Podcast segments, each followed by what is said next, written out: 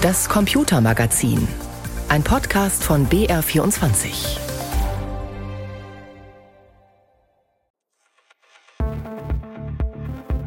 Hallo, wir sind Christian Sachsinger und Markus Schuler aus dem Silicon Valley. Wir schauen uns in unserem Tech-Podcast Umbruch ja immer technologische Entwicklungen an, die etwas anstoßen, vielleicht sogar vorwärts bringen.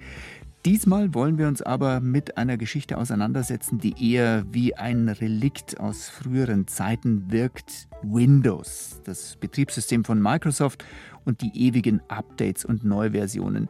Markus, ich glaube, die Zeiten, da man als Tech-Journalist begeistert über die neuen Windows-Varianten berichten konnte und wollte, weil die so viele zusätzliche neue Möglichkeiten mit sich brachten, die sind eher vorbei, oder? Naja, das kommt drauf an, Christian, wie man zu Hause ausgestattet ist und wie man drauf ist. Also wenn man etwas geekig eingestellt ist, so wie ich zum Beispiel, äh, und sich für neue Computerhardware interessiert, dann ist die Entwicklung von Windows eigentlich nach wie vor spannend. Bei Microsoft hat sich ja auch viel getan, das Unternehmen hat sich stark verändert.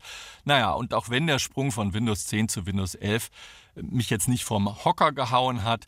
Es ist nach wie vor ein interessantes, ein gutes, äh, verlässliches Betriebssystem. Dass wir in Umbruch über Windows 10 und 11 reden, das liegt daran, dass seit kurzem klar ist, dass Microsoft den Support für Windows 10 einstellen wird. Und das hat Konsequenzen. Viele werden nämlich ihre alten Rechner nicht mehr nutzen können. Man wird sich vielleicht überlegen müssen, ob man überhaupt noch mit Windows weitermachen möchte oder nicht vielleicht auf ein anderes Betriebssystem umsteigen sollte. Warum das so ist und ob man sich bei Windows 11 nicht mit einem alten Rechner vielleicht doch irgendwie reintricksen kann, das wollen wir in der aktuellen Folge klären. Hört rein bei uns in Umbruch. Ihr findet uns in der ARD Audiothek. Wir würden uns freuen, wenn ihr bei uns mit dabei seid. Euer Christian Sachsinger und Markus Schuler.